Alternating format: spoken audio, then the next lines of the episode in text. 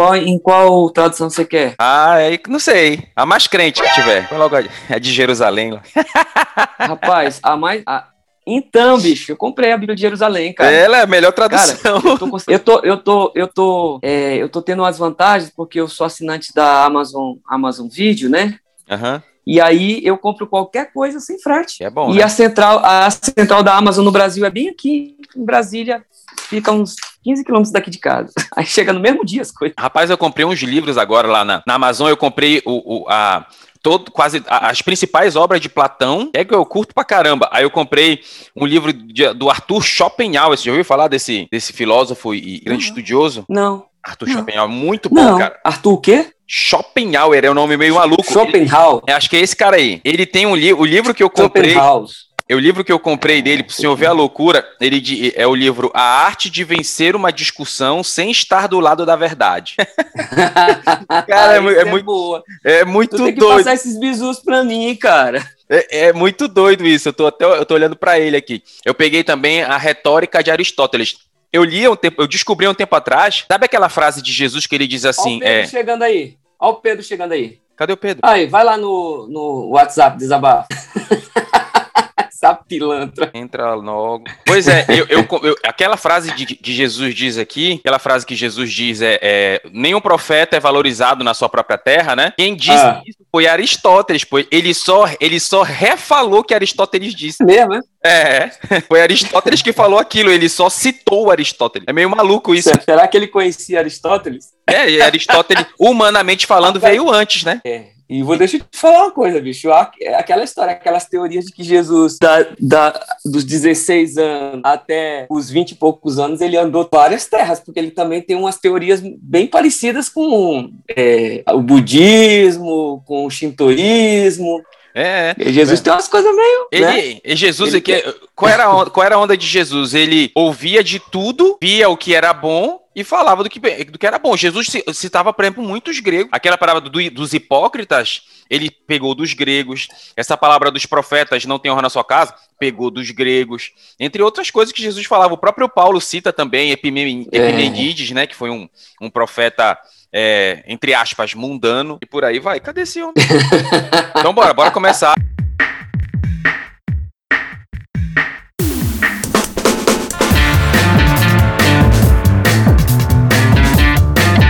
Bom dia, boa tarde, boa noite. Aqui quem fala é Fábio Andrade e seja muito bem-vindo a mais um episódio do seu Desabafo de um Cristão.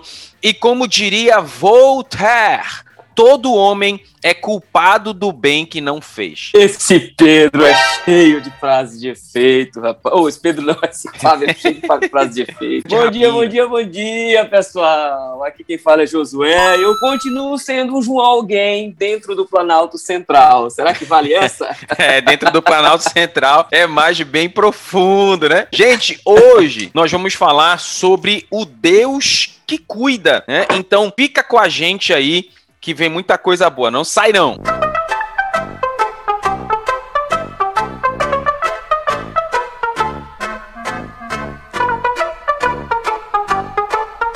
Elias ele tá lá entre os grandes profetas da história, né? Então a gente vai ler, a gente não, o grande rabino vai ler lá, é, 1 Reis, capítulo 17, do verso 1 a 16, por favor, grande mestre. Vamos lá, pessoal. Então, diz o seguinte: Ora, Elias de Tisbe, em Gileade, disse a Acabe: Juro pelo nome do Senhor, o Deus de Israel, a quem sirvo, que não cairá orvalho uva nos anos seguintes, exceto mediante a minha palavra. Depois disso, a palavra do Senhor veio a Elias: Saia daqui, vá para o leste e esconda-se perto do riacho de Querite, a leste do Jordão. Você beberá do riacho e dei ordem aos corvos para o alimentarem lá. E ele fez o que o Senhor lhe tinha dito, foi para o riacho de Querite, a leste do Jordão, e ficou lá. Os corvos lhe traziam pão e carne de manhã e de tarde. E ele bebia a água do riacho. Algum tempo depois, o riacho secou-se por falta de chuva. Então, a palavra do Senhor veio a Elias: Vá imediatamente para a cidade de Sarepta de Sidom e fique por lá. Ordenei a uma viúva daquele lugar que lhe forneça comida. E ele foi. Quando chegou à porta da cidade, encontrou uma viúva que estava colhendo graveto. Ele a chamou e perguntou: Pode me trazer um pouco de água numa jarra para eu beber? Enquanto ela ia buscar a água, ele gritou: Por favor, traga-me também um pedaço de pão. Mas ela respondeu: Juro pelo nome do Senhor, o teu Deus, que não tenho nenhum pedaço de pão, só um punhado de farinha num jarro e um pouco de azeite numa botija. Estou colhendo uns dois gravetos para levar para casa e preparar uma refeição para mim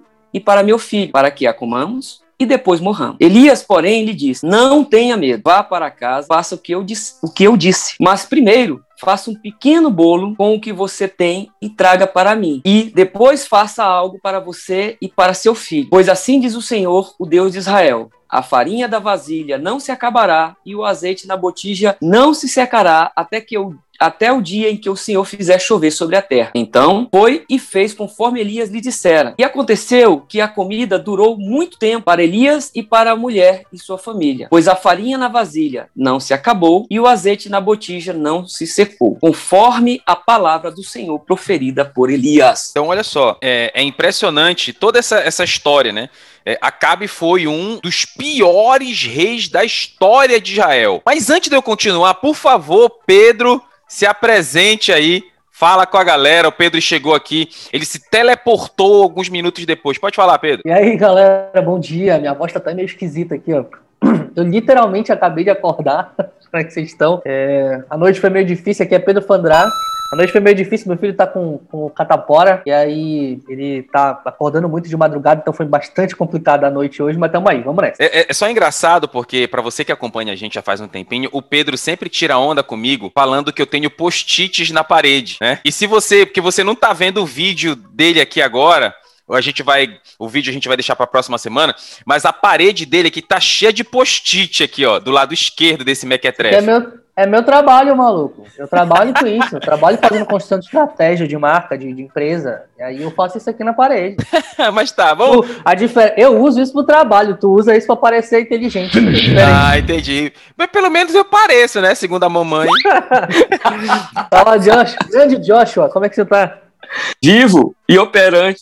E, e, e, pior que Josué é uma das vertentes pro nome de Jesus Cristo, né? Não é, não? É, uma, pior, como é, assim, o hebraico. Pior? É o, é o hebraico ou grego? Melhor, né? Melhor, né? Ô, filha, porque. Uh, peraí, deixa, deixa eu explicar pro ouvinte. É, eu acho que o pessoal já sabe. A galera aqui tem raiz, todo mundo no Pará. Então, pior pra gente é, um, é, uma, é uma, uma forma de expressão, dizer, é isso mesmo. Ah, vírgula. Ah, é verdade. É, é, bom, é, bom, é bom contextualizar aqui, viu? E aqui é no verdade. Pará, só, só pra constar, gente, não tem jacaré andando na rua, viu? Porque o pessoal fala mal aí. Por favor. cara, cara, te, não. Só não depois da vacina. Eu não vou ter uma. Eu não vou nem falar isso. Vou, vamos voltar pro episódio. É verdade, só depois da vacina. Vamos voltar pro episódio. Pega toda vez que junta nós três, vira uma galhofa isso aqui. Vamos, vamos. Vamos, vamos. a gente tá devagando demais. Então, Acabe foi um dos piores reis da história de Israel tá? E Acabe, ele era é, a gente chama aqui no Pará, quando o homem é comandado pela mulher, a gente chama ele de canoa. Tem alguma expressão para isso aí em Brasília, mestre? Ué, varão manda eu e ela não. Varela manda eu e manda ela. Varunca manda ela e eu nunca. então é exatamente isso aí. Acabe era varunca. Manda ela e eu nunca. Então Acabe era péssimo como rei e Acabe e Acabe foi um dos grandes é, instauradores ali da idolatria em Israel. Inclusive, grande mestre e Pedro e ouvintes da DUC, há no nosso coração um projeto de fazer episódios sobre os grandes hereges da história de Israel, sobre Acabe, sobre Manassés, sobre Jeroboão, né? Então, fazer um episódio para cada um desses caras aí, não vai não vai ter espaço para as heresias. Mas vamos lá para Acabe. Então, nesse em toda essa essa idolatria surge um, um profeta do nada chamado Elias, né? Ele era de Tisbe, Gileade. Então ele chega e diz assim: ó, não vai chover. Foi de, direcionado por Deus para trazer isso. E o mais interessante, porque Elias vai diretamente na, no negócio não vai chover.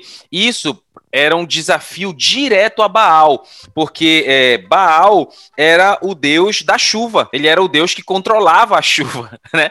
Então, quando Elias diz assim: Olha, em nome do Deus de Israel, não vai chover, isso era um desafio direto a, entre aspas, autoridade do deus Baal. Baal, ele era o deus da chuva. Também, né? Deus que controlava os elementos, tipo uma, uma tempestade dos X-Men, né? Isso era, esse era o, o Baal. Assumindo que funcionava, né? É, sim, assumindo que funcionava, né?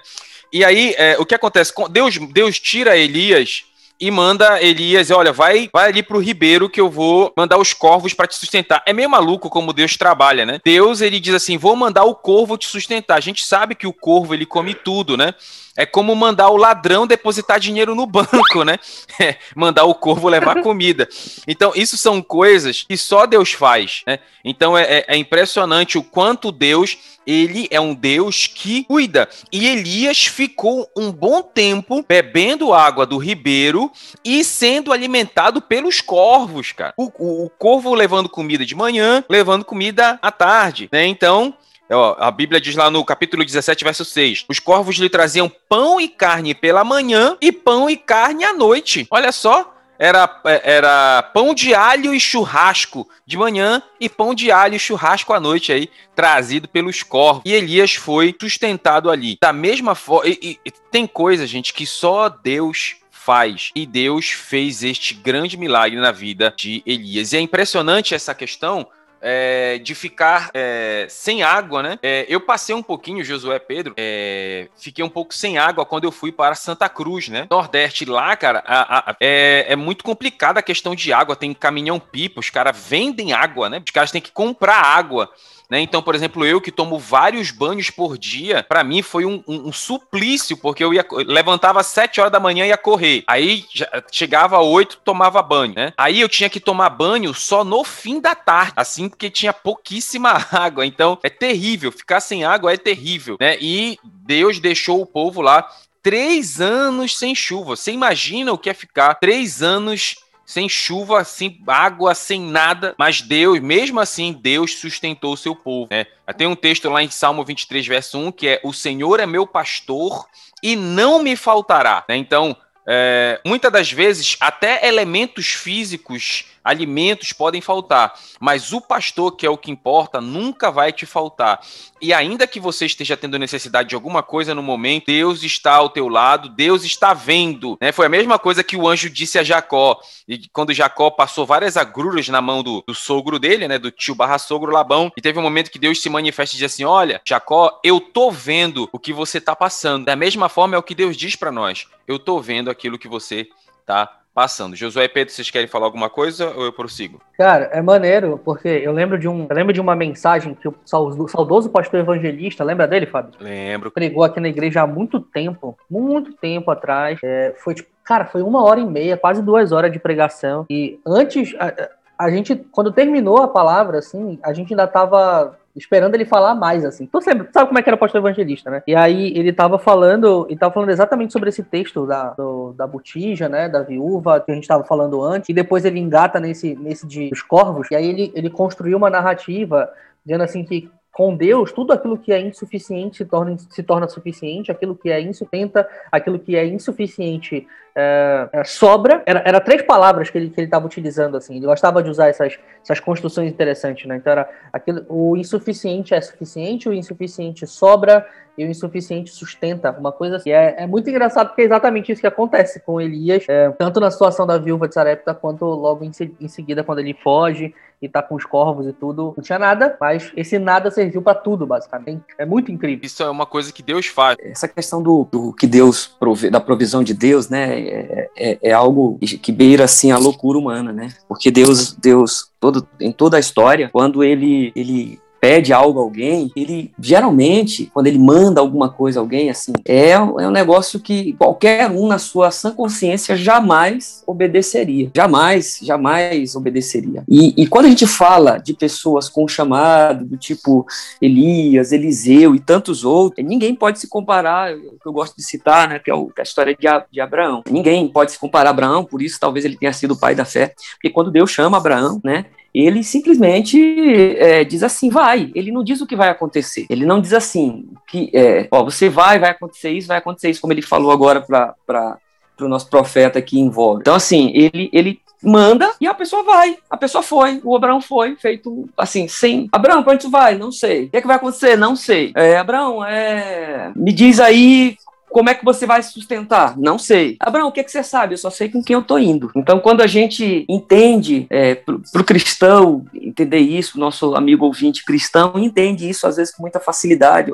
Vezes, pode ser que nosso, nossos áudios aí, nossos podcasts cheguem em pessoas que não têm uma prática da vida cristã, pode parecer loucura você chegar para uma pessoa e dizer assim: olha, Fábio, larga aí teu trabalho, larga aí esses negócios, pega tua mulher e, e vai para um lugar. Para onde, Deus? Ah, Deus não responde, não responde. E aí, o mais interessante dessa questão da provisão de Deus, que eu, que eu, que eu, eu costumo dizer, é que o importante não é o que vai acontecer, é na companhia de quem você vai estar quando acontecer. Não é para onde você vai, mas na companhia de quem você está no lugar que você vai. E esse, esse, esse, essa loucura, vamos dizer assim, humana para o homem é o natural de Deus. Então, a, quando a provisão vem de Deus, quando Deus não permite que nós passemos por situações, é, vamos dizer assim, permite que nós passemos por situações adversas, porque o cuidado dele é, é inexplicável, é inexplicável. Isso é uma oportunidade para a gente pode.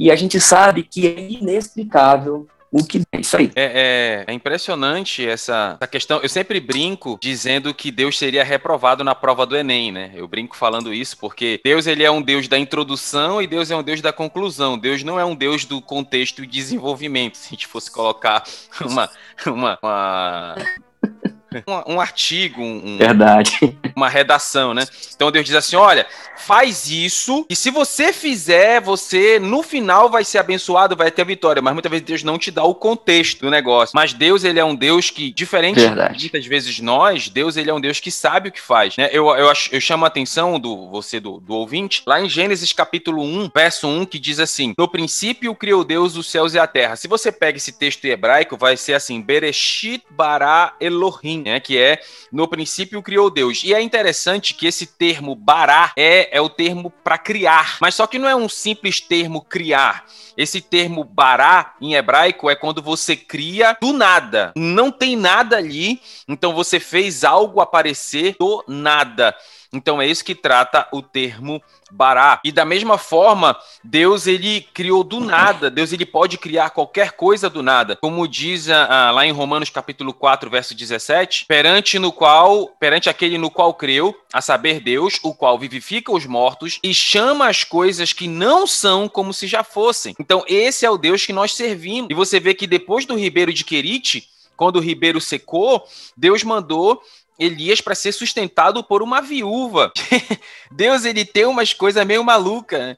Ah, ah, se você for olhar lá em Números capítulo 22, do verso 21 ao 24, as viúvas elas eram colocadas na mesma categoria que os órfãos, porque as viúvas elas eram desamparadas, elas ficavam desamparadas tanto socialmente como economicamente. Então, é, é, se o marido morresse, por exemplo, a viúva, o marido morreu e com dívida, muitas vezes ela tinha que pagar a dívida vendendo os bens ou vendendo até os filhos como escravos. Então, é, é dizer que uma viúva vai sustentar é brincadeira, é meio doido isso. É coisa de Deus, né? Deus ele faz essas loucuras mesmo.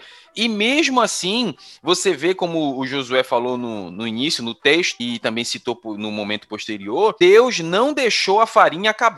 E o que o Pedro citou aqui, o grande evangelista que Deus o tem agora, que com certeza Deus o tem, né? Que ele já foi, já está nos céus. Deus, ele é um Deus que pega o insuficiente e transforma em suficiente. Talvez o que você tenha hoje na sua renda, na sua dispensa, o seu salário, talvez você tenha perdido, perdido o seu trabalho por causa da pandemia, talvez você te, sua renda tenha caído drasticamente por causa da pandemia, talvez hoje a sua renda esteja insuficiente, mas Deus, ele poderoso para transformar o insuficiente em suficiente. Deus é poderoso para criar algo do nada. Deus é poderoso para abrir uma porta para você onde nem parede tem. Esse é o Deus aí que a gente serve. Então, Elias foi lá, foi sustentado lá pela viúva. Ele disse: "Faz primeiro para mim o pão, depois faz para ti". E é impressionante como Deus não deixou o azeite acabar, Deus não deixou a farinha, Deus não deixou o azeite. Deus ele trouxe sustento para a vida daquela viúva, onde era o fim. Deus disse não, deixa comigo. Né? Então, da mesma forma, eu já estou partindo aqui para o final do episódio, mas já Pedro e Josué já vão pensando aí nas suas considerações finais. O que eu quero dizer a você, ouvinte? Deus é um Deus que cuida. Deus está vendo aquilo que você está passando.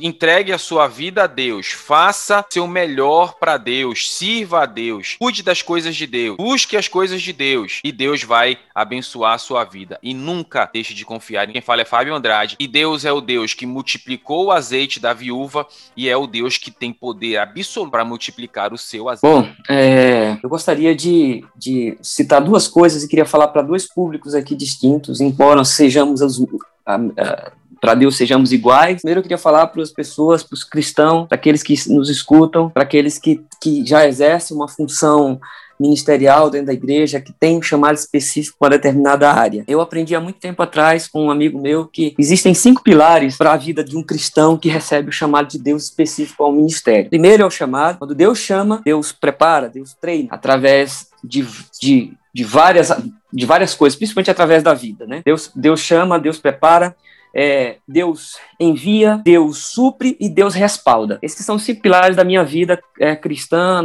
chamado ministerial, das igrejas onde eu passei, cuidei. Mas o que eu gostaria de falar especificamente é sobre a segunda, a segunda etapa, que é a mais. É, muitas vezes a gente quer receber vamos dizer assim, o, o suprimento de Deus muito, muito antes de ser de ser treinado, né? De ser, de ser, é, de passar pelas situações, pelas situações é, difíceis que a vida coloca. Não se preocupe que isso faz parte e precisa passar por essa etapa, precisa passar por esse, é, por esse momento difícil. A outra coisa eu quero falar para as pessoas que ainda não têm, são cristãs, mas ainda não se viram nessa questão de um chamado. Será que Deus vai suprir apenas aqueles que Ele chamou para um determinado é, trabalho? Será que eu, aqui na minha, na minha, posição de cristão, na minha casa, fazendo as pequenas coisas é, do dia a dia e indo para a igreja, será que eu não sou merecedor desse, desse suprimento, desse chamado, do cuidado de Deus? Não.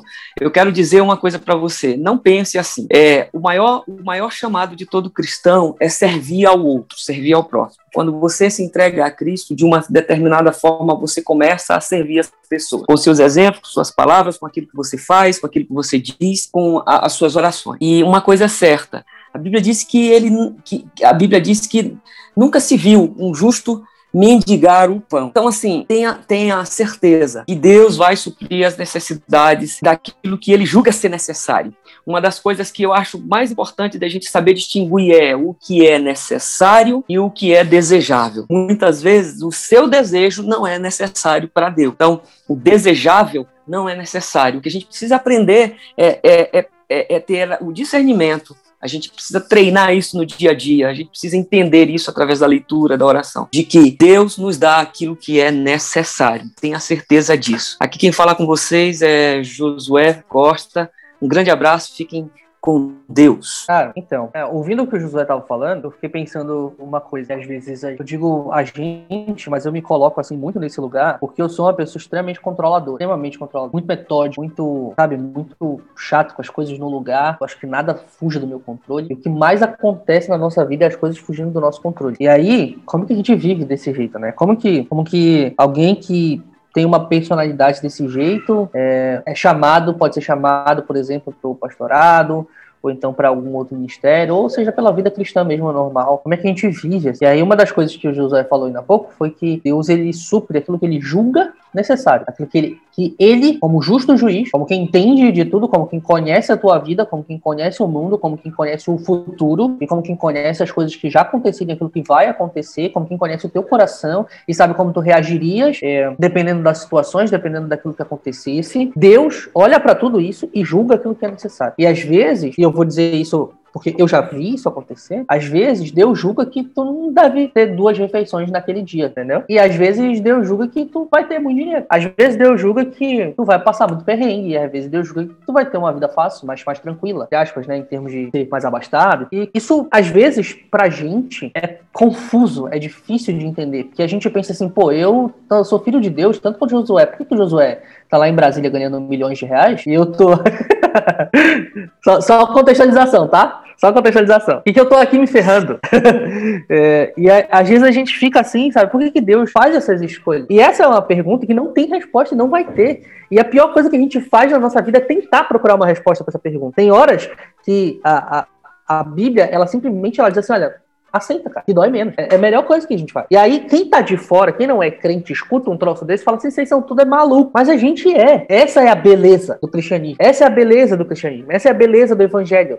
É que ele transforma a tua vida de uma forma que tu vive para a outra vida. Tu vive, tu não vive pensando só aqui. Eu me desespero, eu fico maluco, porque eu sou responsável pelo sustento da minha casa. Então, quando as coisas apertam aqui, eu fico desesperado, como provavelmente todos os pais de família aqui que são responsáveis pelo sustento da própria casa, o negócio começa a apertar e não vê para onde é que vai. A conta começa a bater e daqui a pouco vence o boleto e aí tu fica desesperado, entendeu? E, e eu não, vou, não tô aqui para dizer que, cara, fica tranquilo que Deus vai mandar o dinheiro na tua porta. Não, pode ser que dessa vez ela vá atrasar. Pode ser que dessa vez o negócio fique difícil mesmo. E aí tu vai ficar devendo. Mas o, a questão é, eu sempre gosto de lembrar isso, que ainda que, ainda que Deus não, não supra aquilo que nós achamos deveria suprir, ele tá suprindo aquilo que ele acredita que deve. E é nisso que a gente tem que se apoiar. Aquilo que Deus acredita que é necessário para mim. Ele acreditou, ele, se ele sabe, acreditou não, se ele sabe aquilo, e ele escolheu para mim, ó, então amém, que seja feita a vontade. Eu vou e não adianta dizer aqui que a gente vai só aceitar e amém, é, é a vontade de Deus, eu vou seguir. Não, a gente vai ficar revoltado, vai ficar chateado pra caraca, vai ficar agoniado. É assim que as coisas são. Mas o, o que diferencia o crente do não crente é que mesmo estando tiririca, como a gente diz aqui, mesmo estando revoltado, mesmo estando completamente desajustado, a gente tenta buscar as forças para se acalmar, para se tranquilizar e dizer assim: Amém, Deus, eu preciso que tu me ajude a passar por isso. Eu não entendo, eu preciso que tu me ajude a passar por isso. Amém. Quem fala é Pedro Fandrá e seja 100% dependente de Deus. Isso quem fala aqui é alguém extremamente controlado. Tá mudo, cara. Ah, voltei. Então, pô, gente, é, Deus abençoe, muito obrigado por acompanhar a gente até o fim. E sexta-feira estamos juntos no próximo episódio do Desabafos de um Cristão. Muito obrigado, um abraço e tá. valeu!